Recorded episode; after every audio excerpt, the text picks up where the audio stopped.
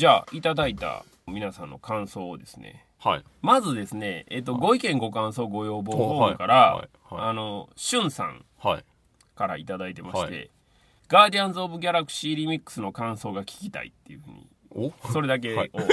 入れてもらってあありがとうございます。あの聞きたいって書いてあるんで、多は分ポッドキャストは聞いてはる方やと思うんですよ。で、はい。ポッドキャストを聞いてくださってるのであれば、はえー小田映画に関しては毎月我々話をしてはいるのではい今月のお題はこの「ガーディアンズ・オブ・ギャラクシー」なんではいはいはい喋りますよ。大丈夫ですよ。あの小田映画はもう確実に喋ります。しゅんさん。あのいまいち追試ねポッドキャストのシステムをご理解されてないかもわかんないですけど。小田映画は喋ります。大丈夫です。リクエストをいただかなくても喋ります。無限の12号我々喋りましたんで、はい。はい。一回データ消えたけどもう一回喋ってますからね。もう一回あの二人集まってまた喋ってますんで。これはもう絶対やるんで。大丈夫です。はいあのむしろそうじゃなくて小田映画以外のもので何かあったりとかしたら、あーもちろん答えれるかどうかは分かりませんけど、はい。二人が見てたら、そうですね。うん。話はできますよ。いやもう最高のメールありがとうございます。あのまさに今撮ってますんで、ははい。これを聞いてる頃にはあ撮ってくれたいなと思ってくれてたかも分かりませんけど、まあ撮ることは決まってましたよという話でございました、それからツイートの方をでは紹介したいと思うんですけど、はい、まずですね、えーと、表の階からこう熱い思いをたぎらしていたララルさん、はい、はい、アバンタイトルにクレジットされるとある彼らの名前を見つけテンションが上がった後前作の戦いを経てチーム一丸となったことを実感する戦いっぷりに胸熱。体が打ち震えて涙が止まらなかった。いやー2作目最強説は嘘じゃない。前作のオープニングでの幼いピーターの悲しみに一緒に涙したもんだけど、うん4ドゥに連れ去られてから30年間、うん、ピーターがどのように育ってきたかに思いを馳せるとこれまた一緒に涙腺結界でずぶ濡れになりました、うん、ぐったり、うん、子供に生活や教養道徳人生訓を教えるのは実の親であることが多いけど遊びや知恵不道徳違う価値観を教えてくれるのは身近な大人だったりするんですよね。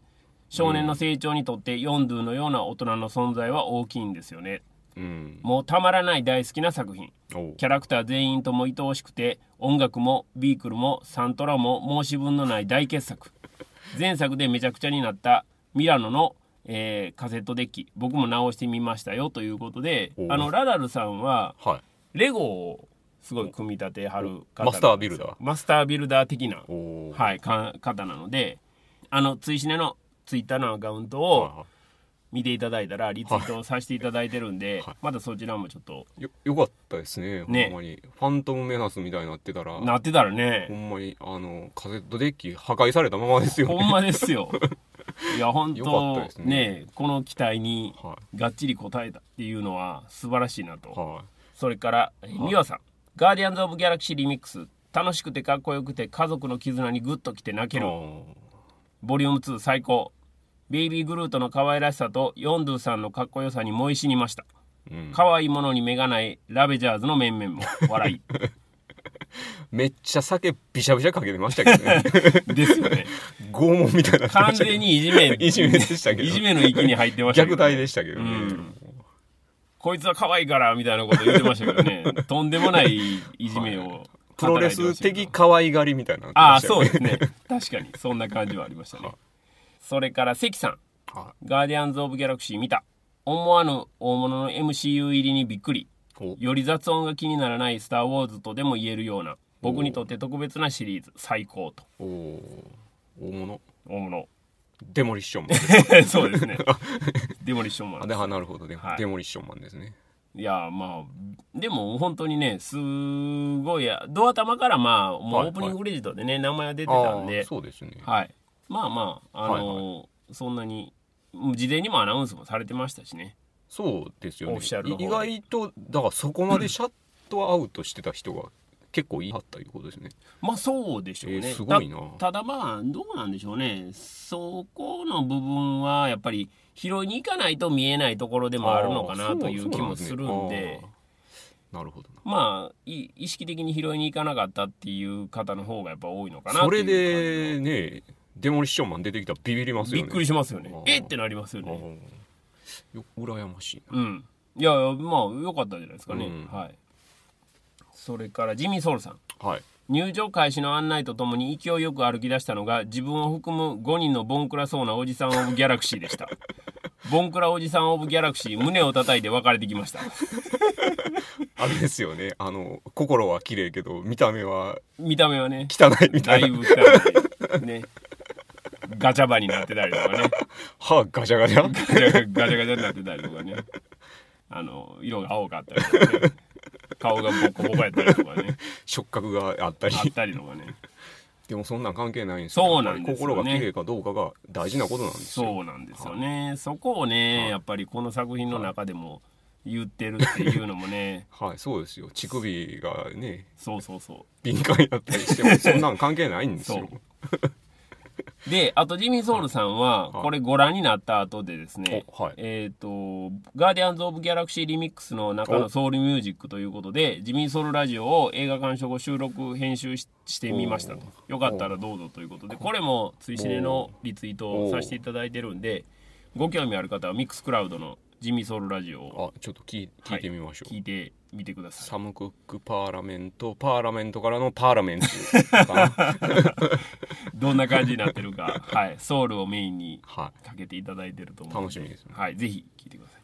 それからハマールさん。いはい。この映画の楽しみ方は初めから前作のノリで見せてくれる、うん。グルートが可愛くて笑いと泣きがあってエンドロールでまた盛り上げてくれる、そうですね。こんなにキャラ立ちしてアベンジャーズとどう絡んでいくんだろうか。楽しみでもあり不安と。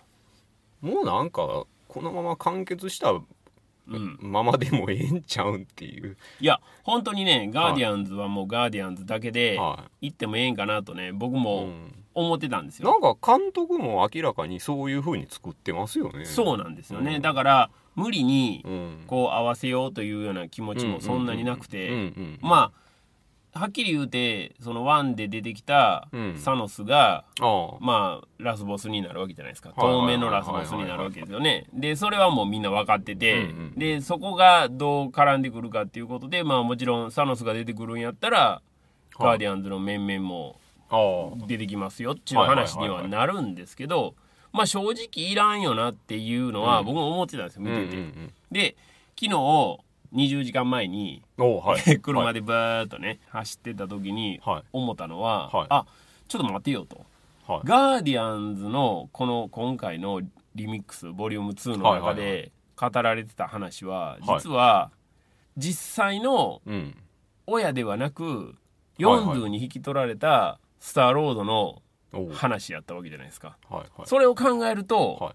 このままでええやんと思ってたものが無理やりアベンジャーズという家族の中に掘り込まれてどうなんねんっていう活躍する話やったらこれまさにガーディアンズの話やんかっていう話になってほんまじゃないですか。そうなんですよ。だからこれを考えてあはそうかと思って、はい。あこれでええやんほんならって。ガーディアンズ入ってもええやんっいいいじゃないですか。ていう感じに。すごいメタ的な。メタ的な話ね。メタ的なやつ大好きやし。そう。なったんでいいじゃないですか。と思ったんですよね。だからアベンジャーズもはい。これは楽しみやなというふうに思い直しました。アベンジャーズ楽しみですね。いや本当にね。手のひら返す。手のひらをガンガン返すという。それからメガネガティブさん。はい。5月14日日曜日18時15分から東宝シネマズクズハモールガーディアンズ・オブ・ギャラクシー・リミックス字幕版の座席状況。自分のテンションの高さを疑うくらいの空席の多さ。どうしたクズハモール？地方はこんなものなのか。ガーディアンズ・オブ・ギャラクシー・リミックススプリットを初日に見られない悔しさからイップマン序章を見る。ガーディアンズ・オブ・ギャラクシーじゃなくてイップマン序章最高最高。もうやけくそっていうふうね。もうわけわからんようになってわけわからない。とりあえず初日に見られへんかったっていう思いはめっちゃ伝わって。そうですね、はいそうですね。錯乱してはるのはすごいわかすります。よごいわかります、はい。見たいけど見られへんっていう、あの、じくじたる思いはめっちゃメガネガティブさんっていう名がもうそうですね。炸裂してる感炸じがしてる最高ですねありますよね。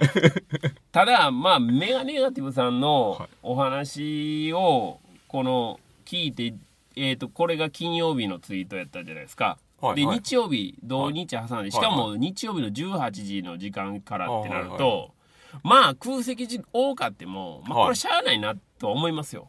おうん。あのーやっぱり、お昼間の会はねすごい混みますけど、はいはい日曜日もやっぱ夜遅くなるとみんな出たくないじゃないですか。日曜日の6時。18時。あー。15分からなんで。それはちょっと焦点とかねいろいろ義務的に見なあかんやつがあるんで。焦点とね天秤にかけてるとはとても思わないんですけど。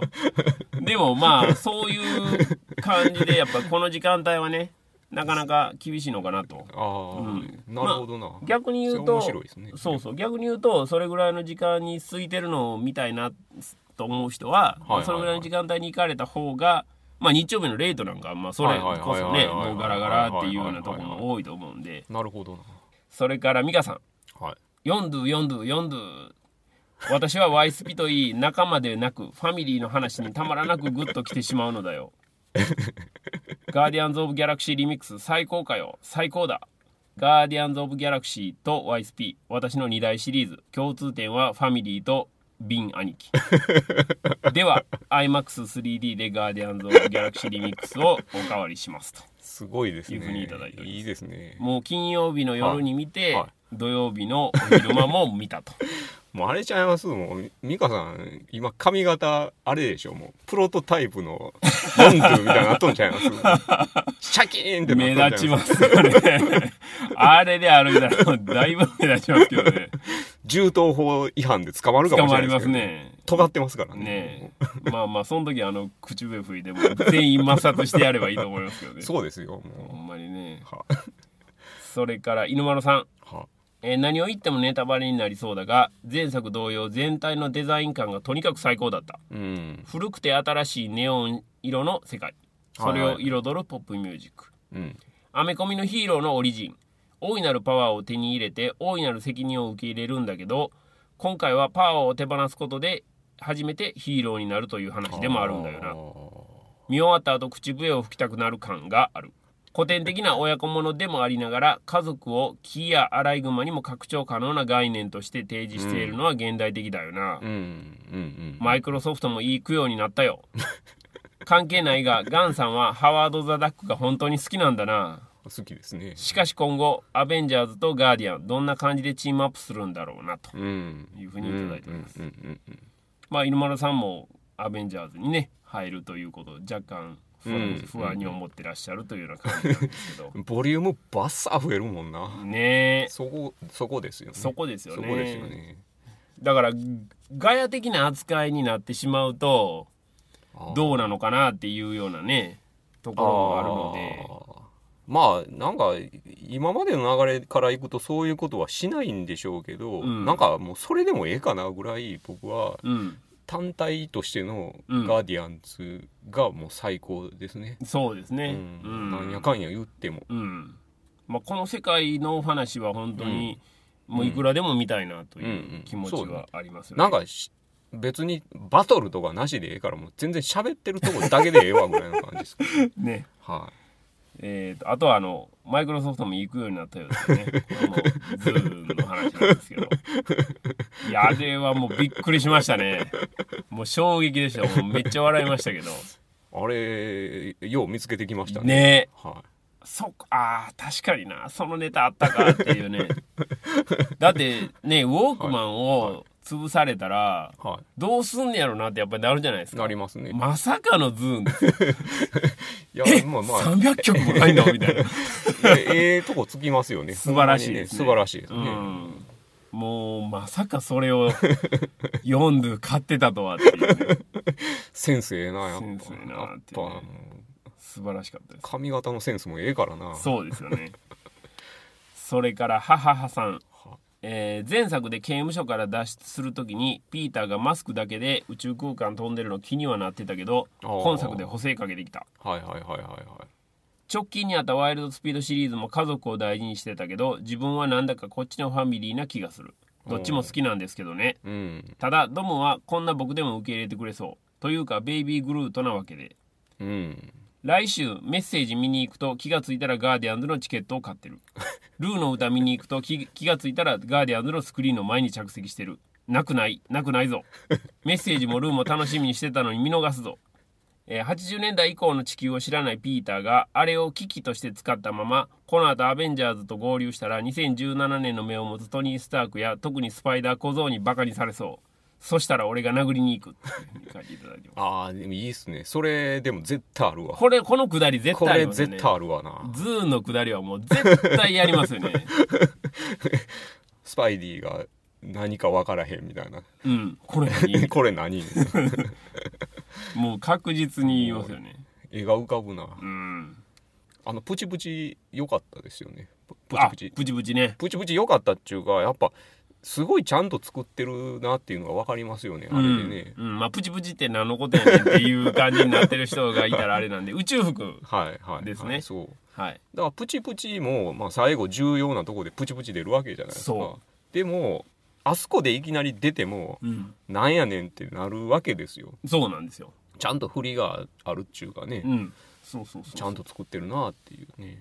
だからご都合主義にならないように、うんはい。ちゃんとその前に振りがあってそうなんですよ。ちゃんとプチプチの話も 出てたりとかするわけですから。それもねその変な感じじゃなくてねそうまいことを入れてるっていうね。まあそこがねやっぱり真摯に作ってるなっていうのはむちゃくちゃ感じるところなんですよね,、まあ素晴らしかったなということですね、それからロンペさん。はえー、と鑑賞後た、えー立川シネマシティ 2D 字幕極上爆音上映にてシリーズ2作目。監督はもちろんジェームズ・ガン。ガーディアンズの5人に加えてヨンドゥネビュラマンティスの活躍、特に本作はヨンドゥですね。いうん。前作から合わせてヨンドゥが影の主役のような話だなと思いながら見ていたのですが最後まで見ると思見ると思っていた以上にヨンドゥの話。うん。演じるのはジェームズ・ガンの名優マイケル・ルーカー、最高ですね。うん。見事なアクションコメディ、前作が築き上げたものを見事にまた見せてくれる、音楽だけではない80年代オマージュ。くだらない言い争い。うん。やや前作の面白かった部分をそのまま繰り返しすぎな気もするけどそれでも余裕で超楽しい。うん。それだけ強烈に面白いフォーマットなのだと思います。うん。そしてそこに家族のドラマが強く追加、前作に続きラストが最高にいい。うん。気持ちよく劇場を出れる作品とまあ、まさにそれですよね。ですよね。気持ちよく出れますよね。いや本当にね気持ちよく劇場を後にするし、うん。またこの気持ちよさを味わいたいなと思って、うん。劇場にうん。翌日足を運ぶジ人も ャジャンキーの人たちが。いるということですよね。まあもちろんね本当にその気持ちはむちゃくちゃわかるしわかりますね。しかもねあのいろんなまあ上映形態があるじゃないはあるわけじゃないですはいはいはいはいはいかこのはいはいロンペさんのように立川の極上爆音上映はいそれからまあ当然のことながら iMAX のはいはいはい 3D はい。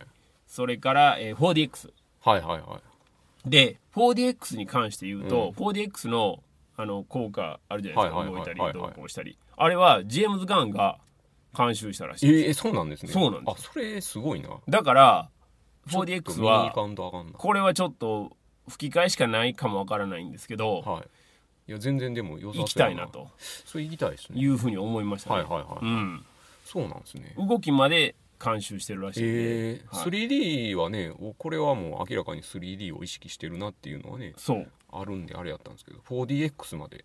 そうなんですよ。これはチェック必要ですね。必要ですよね、うん。だからこれはちょっとなんとか僕もねうん。うん、行きたいなと、うん。まあもちろん iMAX、うんうんまあ、こっちに住んでるんで、うん。次世代レーザーの iMAX も体感したいですし、はいはいはいはい。両方とも行きたいなと、はいはいはい。まあまあ3回ぐらい行ってもねもう全然問題ないぐらい多分楽しいと思うんで。でしょうね。うん。なのでちょっとまあ皆さんももしお近くにね、うん。そういうのがあったらうん。行っていただけたらと思います、うん。それからケンスさん。はガーディアンズ・オブ・ギャラクシー・リミックスを見たジェームズ・ガンはエンターテインメントから逃げない。エンターテインメントの役割から逃げない。いうん。また映画からこういう楽しさをこういう勇気をもらえて嬉しい、うん。ありがとうん。ありがとう。ほんまそうですよね。いやー本当にそうケンさんのおっしゃる通りやと思いますね、うん、エンターテインメントとは何ぞやみたいなところも。う面白いのがすごいよな。そですよね。うん。まず確実に面白くなかったらあかんし、うん。楽しませなかったらあかんっていうのはもう当たり前としてあるんですよね、うんそっからの話なんで、うんうんだからそこがねやっぱりすごいなと思うんですよね、面白くて当たり前、うん。うん楽しめて当たり前、うん。やけどそっから俺の言いたいことをうん。表現したいことっていうのはこういうことなんやでみたいなところがあるので。ディズニーの枠の中でポストディズニーをやるっていう。まあディズニー自体がそうではあるんですけど。まあそうなんですけどね。やっぱすごいですよね。うん、しかもねこれだけあの人が 死ぬうんうん。作品でそれをやるというのはまあ本当にすごいことやと思いますね。うん。それから広田さん。うん。IMAX で楽しんだうん。ものすごく2やった。うん。続編とはどうなってどう思ってうん。どう楽しませてくれるのか。いやはやありがたいもんやね。細かいことはパンフ読んでサントラ聞いてあさって見てから考えようと。もうあの次見る予定が決まっていると、あでもほんま痛感はねめっちゃありますよね。ありますよね、うん。うん。いい痛感ですよね。そうなんですよね、うん。だから1で、まあ、ド派手にドーンとデビューして、うんうん2でどうなんねんってなったら、本当にあの抑えめ抑えめなんですよね、戦いの部分っていうのはドア玉で、まあ来ても、まあそれもちょっと外した感じで、まあベイビーグルートをメインに見せることによって、まあ外して、うん。でそこからあとはしばらくずっと戦いらしい戦いはあんましなくて、うん。で最後にドドドドッとこそうですねう来るというのがねまあ構成としてもうん。見事なんじゃないかなとうん。思いますね、うんそれから、えっと、この方はね、えっと、鍵付きのアカウントの方なんで、えっと、文章だけご紹介しますね、はいえー 2D 字幕で見てきました。金曜の夜とはいえ小さい箱になっていた。それでもお客さんが入場列を作るほどには見に来ていてエンドロールで立つ人もおらずみんなガチ勢じゃないかとにんまり。うん。内容はまだ自分の中で消化しきれてない。期待値高すぎたかも。ほ終盤の少年ジャンプ的展開は熱くラストの「ガンちゃんそんなのってないよ」という展開にはベタであっても涙が止まらず。ううん。とはいえ3分の2くらいまでは監督特有の外しギャグのテンポにかえって物足りなさを感じたり。うん。吹き替えで見たら印象変わるかな。うんガーディアンズ・オブ・ギャラクシーはやっぱり俺たちの見たかった21世紀のスター・ウォーズという側面があって今回もある種の帝国の逆襲だった、うん。帝国の逆襲にルパン三世のあの作品が混ざった感じ。ディズニーの思春期ヒーローというコピー内心バカにしてたけど実際見てみると本当に思春期ヒーローだった。お前小6かよっていう笑い。うさんくさいカート・ラッセル出てくるしビン・ディーゼル出てくるし ファミリーの話だしこれ YSP かっこ省略と。前作に続き中年ホイホイでハリー・ポッターの寮みたいな固有名詞は10代じゃ分かんねえだろうと思いつつでも分かんなければ分かんないでガモーラたちと同じ視点で見られるからいいってことなのかな。うん。物語の真ん中くらいでえこれ MCU 全体の力関係がおかしくなるんじゃね？と心配になるエピソードがあったけど、その辺きちんと落とし前をつけててうまいなと思った、うん。減点法で見ると100点満点中100点。うん。加点法で見ると2頂点みたいなことになるんだろうか。うん。字幕だとギャグの訳し方に制限があるから乗れなかっただけなのかそれとも構成の問題なのか前作ほど1幕2幕3幕の区切りがはっきりしない感じと。まあそれはありましたね。うんまああの比較的たくさんはいはい。あのツイートいただいたはいはいはい。んですけど、現段階ではまあ、そこまで乗れてるわけではないよと。なるほどな。期待値高かったのかもしれへんし、はいはいはい。みたいなところがあるようですよね。まあまあまあでも、はいはい。そういう反応は絶対にあると思うんで。そうですね。それはあるでしょうね。うん。全然普通の反応やと思いますけどね。ルパンってあれでしょ？ルパン VS クローン人間のことでしょ？そこですかね。そこじゃないですか？そこじゃないんじゃないですか。最後のパーラメントが ルパン温度の役割っていうことなんじゃないですか？そこまで意識しとったらすごいなっていう話になりますあれがルパン温度に匹敵する最高の P ファンクでしたよ。ですよね。まあまあでも、はい。それぐらいそれを思わせるくらいの出来ではあった。っどっちが上やねんっていう。ていうね話になりますけどね。まああとえーっと字幕にね問題があったからかなみたいな話があったんですけどこれは僕もちょっと感じまあしたね。ちょっとね思いましたね。ね見ててうん。あれってこれって訳すんめっちゃ苦労してんなっていうのはむっちゃ感じたんで、そうね。多分字幕の字数の制限うでん訳せなかった部分っていうのがあってそういう時に字幕は結構ノイズになるっていうのはありますよね。ですよね。なんか訳が分からなくなってしまう。わけわからなくなるところはね、あるんですよね。だからまあできたら字幕なしでっていうのは吹き替えという意味ではなく、うんうん。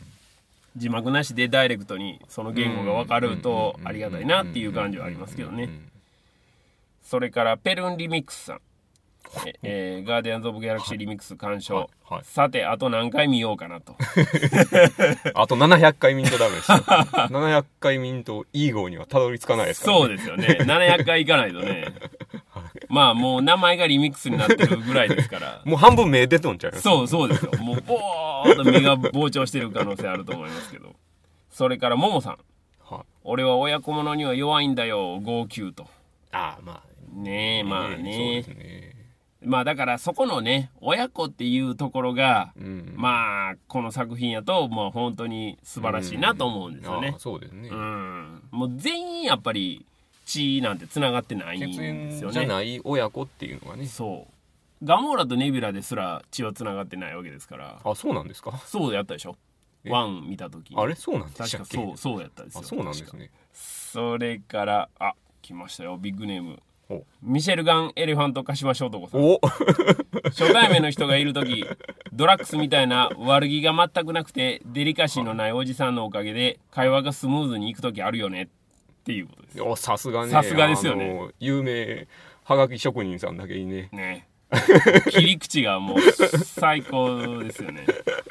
ほんまにでもねこれドラッグスみたいな人がいたらまあ確かにありますよそういうのは。いやありますあります。ねみんなはいが思ってるけど言われへんみたいなところを悪気なく言うっていそうそうそうそう。パートの人っているじゃないですか。これがでもねドラッグスみたいなうん。可愛さを持ち合わせてる人はほんまにこの世には少ないですけど少ないですよね。少ない。ただの嫌なやつっていうのが多大いですけど概嫌がられてるっていうパターンが多い。まあでもねドラッグスもあの世界ではそんなに好かれてるとは思えないですけどね。あそうですね。そうですね、ん私も全然タイプちゃうわって言われてましたからうそうそうそう。言われてましたからね。まあその辺もね、まあ、非常に面白かったなっていう感じですけど。一応いただいた感想はこんなところでございます。ありがとうございます、はい。まあ20時間前に撮った時よりもあの増えたんで、はい、一応今んとこまではご紹介できたかなとありがとうございます。いう感じですね。はい。さあ、では、えー次回追試ねはボリューム92になります。はいこのお題映画では滝さん発表お願いいたします。はいえー次回のお題はローガンです。ですはい。えーローガンって何のことって思われてる方は、まあ多分このポッドキャスト聞いてる方には少ないと思いますが、何なんですか？ウルヴァリンの本名ですね。あなるほど、はいそういうことですねはいはいえー2017年の6月の1日公開で、はい6月1日は木曜日です。あそうなんですね。はい、映画の日の木曜日ですから、追試ねは、はい。木、金、土、はい日の4日間行います。はい。はい。万が一、あのーはい。は前倒しで上映が始まるとか、ー。そういうようなことがありましたら、まあそこに合わせますあが、はいはい。今のところは6月1日スタートで、あはいはい。多分映画の日スタートなんで、まあこれ多分動かないと思います。あそうですよね、はい。だから、まあこれを見てですね、しかもローガンは、全世界でなんか異常に評価高いですよね。異常にヒットしてて異常に評価が高いんですよね。まあ予告もすごいねいい感じですよね。い、やし予告からも感じるなんかあの名作感。ありますよね。ビンビンに感じるんで これはちょっと見とかな。X メンとかじゃないレベルの X メンじゃないレベルのって言ったら X メンに失礼ですけど、うん。なんかなんかちょっと格式を感じますよね。そうなんですよねまさかウルヴァリン単体の話で、はい。そんなにいいものが見たことないです出けど。来上がったのか？ウルヴァリン単体の見たことないですけど、ああほんまですか。はい、予習する気もないんですけど。まあ多分予習なくてもね。そうですね。これ全然いけると思うんで。まあ X, X メンはそういうもんやと思ってますんで。うん。まあでもこの今のねご時世でね。はい X メンがその何をのメタファーかっていうのを考えるとね、うんうんうん。うんなかなか興味深いなっていうのもありますそうなんですよ、はい。うん、だからまあ X メンはまあ常にそういうお話じゃないですか、はいそうね。ん、常にまあ差別される側の人たちのお話なのでうんそれがこのね、うん。まあ現今の社会情勢の中でうん。どういう表現になってて、まあ、それがどんだけ世界で支持されたのかっていうところも含めてはい興味深いですね結構まあ語りがあるんちゃうかなとそうですねいう感じはあるんで、ははい。しゅんさん、あの、ローガンもやります はい。あの安心してください。ローガンは僕ら語ります。これ壁に向かって喋ってる感あじがあるあ、ありますけどね。ということで、はいえっ、まあよろと、ます追試ねボリューム90にはローガンでいきますんで、は、はいいよろしくお願いいたし。ます追試ねポッドキャストでは皆さんのつぶやきを募集しております。ハッシュタグ TWCN をつけて、ツイッターでつぶやいていただければ OK です。鍵付きのアカウントの方や長文での感想、追試ねポッドキャストへのリクエスト等々は、追試ねオンザラインのご意見ご感想ご要望フォームからお寄せください。twcn.pw のメニューの一番上からお入りいただけます。小田映画のネタバレなしの感想はもちろん、小田映画以外のネタバレなしの感想も随時募集しております。同じく、ハッシュタグ TWCN をつけてつぶやいていただくか、ご意見ご感想ご要望フォームからお願いいたします。皆様のご参加をお待ちしております。追試ねポッドキャスト14回の裏はではこの辺でお開きにしたいと思います。お相手は、えー、追試ねの主催ペップと滝でした。でした次回追試ねポッドキャストローガン15回表裏もどうぞよろしくお願いいたします。ます